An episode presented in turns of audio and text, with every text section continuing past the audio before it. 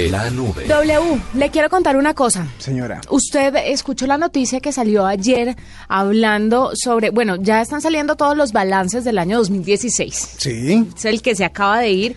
Y el 2016, por tercer año consecutivo, se consideró como el año más caluroso en la historia de la Tierra. O sea que este fue el más caluroso hasta ahora, el anterior lo fue en su momento y el tras anterior también. Complicado. Venimos aumentando temperatura año con año. aumentando temperatura. Pero usted se preguntará, ¿esto qué tiene que ver con tecnología? Me pregunto eso exactamente. Mucho. Tenemos a esta hora con nosotros a Santiago Arango, que es el vicedecano de investigación de la Facultad de Minas de la Universidad Nacional en, sede, en la sede de Medellín. Es doctor en simulación computacional y utiliza el modelamiento y la simulación en las áreas de energía, cambio climático y minería. O sea, Una autoridad en la materia. Sí, sí, sí, sí, pero él empezar. nos va a contar cómo con la tecnología nos podemos dar cuenta del cambio climático que Donald Trump dice que no existe y qué podemos hacer de una u otra forma para ayudar al medio ambiente y para de una manera frenar un poquito ese cambio climático. Pues le damos la bienvenida a Santiago y gracias por estar con nosotros. Sí, muy buenas noches a todos ustedes. ¿Cómo están? Muy bien, Santiago. Bueno, cuéntanos cómo este es un Pero- programa de tecnología, cómo la tecnología se une a estos temas que son, pues, básicamente de medio ambiente. Sí, señora. Eh, en temas de, pues, de medio ambiente, la tecnología sirve, pues, obviamente para todo el tema de, de, de medición, seguimiento, también para temas tecnológicos, de mejoras de filtros, mejoras tecnológicas, eh, para el tema de modelamiento climático, para saber qué está pasando, qué puede pasar, para mirar a futuro qué escenarios y qué tipos de incertidumbre tenemos en el medio ambiente. Pues eh, los que dicen que lo del tema del medio ambiente no es real, están argumentando que mm, en algunos casos que la tecnología lo que ha hecho ahora es poner en evidencia algo que ya había pasado, que ya estaba pasando y que no se sabía. Es decir, que como, como quien dice que el clima era, era el mismo, simplemente que ahora se utilizan métodos más modernos y más acertados, más eh, eh, eh, científicamente avanzados para poder contar lo que en realidad siempre ha existido. ¿Usted qué opina al respecto? Sí, a ver, eh, un tema un tema bien interesante es el tema de una cosa es opinión y otra cosa son los los hechos y digamos las las las pruebas científicas que muestran los cambios reales que se han venido dando. Eh, pues obviamente la Tierra en su pues en toda su historia ha tenido cambios, pero los últimos años, estamos hablando de los últimos 100 años, hemos venido cambiando la forma de hacer las cosas nosotros y que esto ha llevado a que efectivamente en los últimos tres años se ha venido rompiendo el récord cada año del, del año más caliente en, en los últimos al- en los últimos al menos 120 años, ¿sí? Eh, las personas, pues obviamente hay escépticos, ¿sí? Pero mm, y muchas veces tratamos de poner, digamos, los escépticos en la misma balanza que, digamos, las personas que han encontrado que han encontrado los las las pruebas y la evidencia de que efectivamente estamos cambiando y pues la cantidad es abrumante. Eh, es un consenso entre la gran, gran mayoría de los científicos que efectivamente se está dando un cambio climático, sí, y un cambio efectivamente causado por nuestras acciones, nuestras acciones. Hay unas, hay unos, hay unos aspectos que son dramáticos. Hablaba con una, con un amigo que es el director del CIATA, que es el sistema de alertas tempranas acá del Valle de Aburrá, y miramos, por ejemplo, el tema de la temperatura en las canchas de fútbol.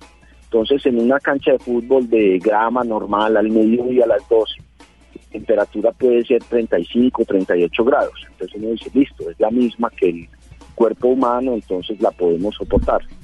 Pero, por ejemplo, las canchas sintéticas hechas de, pues, de materiales artificiales, inclusive de, de- del mismo residuo de, de, pues, de derivados del petróleo, Ujú. puede llegar a estar a 70 grados Uy, centígrados al mediodía. 70 grados. Claro, y cuando ustedes miden eso, por ejemplo, Santiago, eh, ¿qué impacto en el cuerpo humano puede llegar a tener?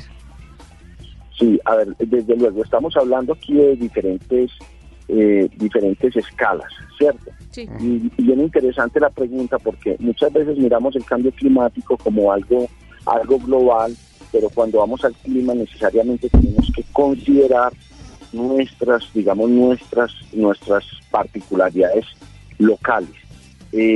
este tipo de, este tipo, digamos, de construcciones en las ciudades tienen unas, em, digamos, unos efectos que a veces, a veces se llaman como islas de calor. Islas de calor es que en ciudades, eh, al quitar toda la capa vegetal, tenemos una gran cantidad de cobertura con cemento, asfalto, este tipo de mangas, etcétera, y hace que se sobrecaliente, ¿cierto? Que, que cada vez sea, sea inclusive más caliente que el mismo causado por el cambio climático. O sea, eso hace que tengamos una, un ambiente más caluroso, más caliente y que nos lleva pues obviamente a condiciones, digamos, menos agradables para, para hacer nuestras actividades. Sí, y obviamente nos cambian los regímenes, obviamente llega, nos lleva, digamos, todo este tipo de cambios negativos que pueden tener, eh, que, que podrían tener los, el cambio climático. En, en nuestro trópico hay unos, hay unos aspectos muy interesantes en salud y es relacionado con los mosquitos, ¿cierto? Uno siempre piensa que cuál es el animal más, más peligroso, entonces uno piensa en tiburones, rinocerontes, etcétera.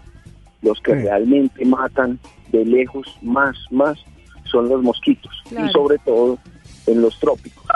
Entonces, claro, en los trópicos cuando empezamos a tener en ciertos pisos eh, más calor, entonces ya hay mosquitos que son aptos para esas zonas y pues obviamente con las enfermedades tropicales. Estamos eh, hablando de dengue, malaria, etcétera. Sí, señor. Sí estamos a tiempo para recuperar eh, pues de pronto lo que se ha ganado en términos de temperatura en el, eh, en el mundo. Estamos a tiempo como de volver otra vez a una temperatura que pueda ser saludable, por decirlo de alguna manera, para todas las especies en el planeta. La meta no es lograr reducir la temperatura a los, a los digamos, a la temperatura que veníamos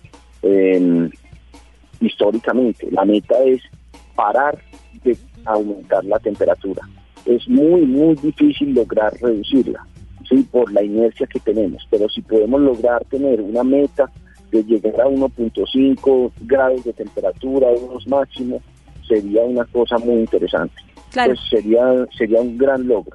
Hablando de eso, cuéntenos sobre el videojuego, porque ustedes tienen un videojuego que de una u otra forma eh, le enseña este tipo de cosas a, a las personas que lo utilizan y qué herramientas tecnológicas se pueden eh, implementar para que estas nuevas generaciones, porque es que ya los que están grandes, eso es muy difícil cambiarles el chip, pero de pronto las nuevas generaciones con estas herramientas tecnológicas pueden de una u otra forma ayudar a detener este calentamiento global. ¿Las tienen? ¿Las están desarrollando? ¿Cómo piensan hacerlas? Sí, eh, mira, una de, las, una de las cosas, el videojuego lo desarrolló, pues lo desarrollamos nosotros en nuestro grupo de investigación, pero es de es de propiedad del Ministerio de, Medio Ministerio de Ambiente en la Dirección de Cambio Climático que tienen toda una serie de herramientas precisamente para educación en el cambio climático.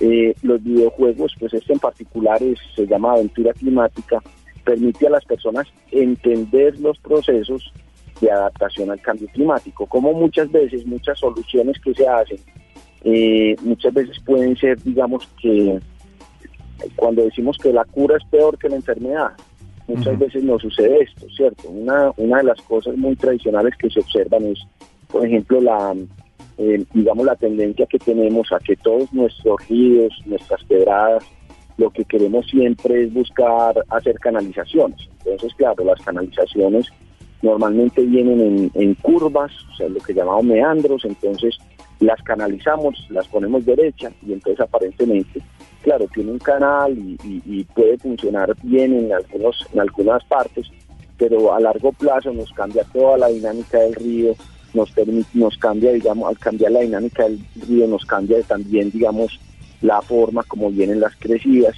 nos cambia pues obviamente nuestras, nuestras condiciones. Nosotros creemos que con el tipo de videojuegos la gente puede pues utilizando videojuegos y otro tipo de herramientas, eh, pues las personas pueden tener mucha más sensibilidad sobre estas cosas. Y no solo no solo videojuegos sino muchas veces es que no es que no sabemos. Miremos a mí me sorprende mucho este tema de las canchas sintéticas. Entonces uno piensa listo pues en vez de tener solo la cancha sintética póngale un techo y que las abuelas que las abuelas o los o los señores que están cuidando a los niños estén en, en la parte de arriba con una con una huerta con una huerta y que reduzca esta este tipo de cosas. O sea yo creo que sí podemos tener muchas acciones.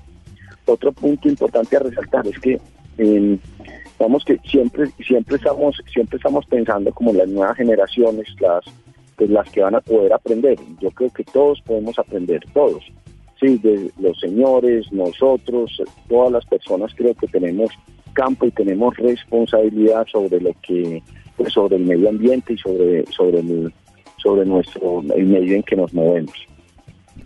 Pues está bastante claro todo lo que se está haciendo en materia, en, en esta materia W, que de verdad hay que prestarle mucha atención y de todas formas hacer un llamado a las nuevas generaciones para que empecemos a ser conscientes y a hacer un alto en el tema del calentamiento global, que muy interesante me pareció lo que dice Santiago, porque la gente dice, no, hay que revertirlo, pero pues ya revertirlo es complicado, es que no siga avanzando. Exactamente. Santiago Arango es el vicedecano de investigación de la Facultad de Minas de la Universidad Nacional C de Medellín y nos cuenta precisamente, o nos contaba eh, sobre el año 2016, que fue el más caluroso del que se tiene constancia y lo que tiene que ver la tecnología en todo esto. Esta es la nube de Blue.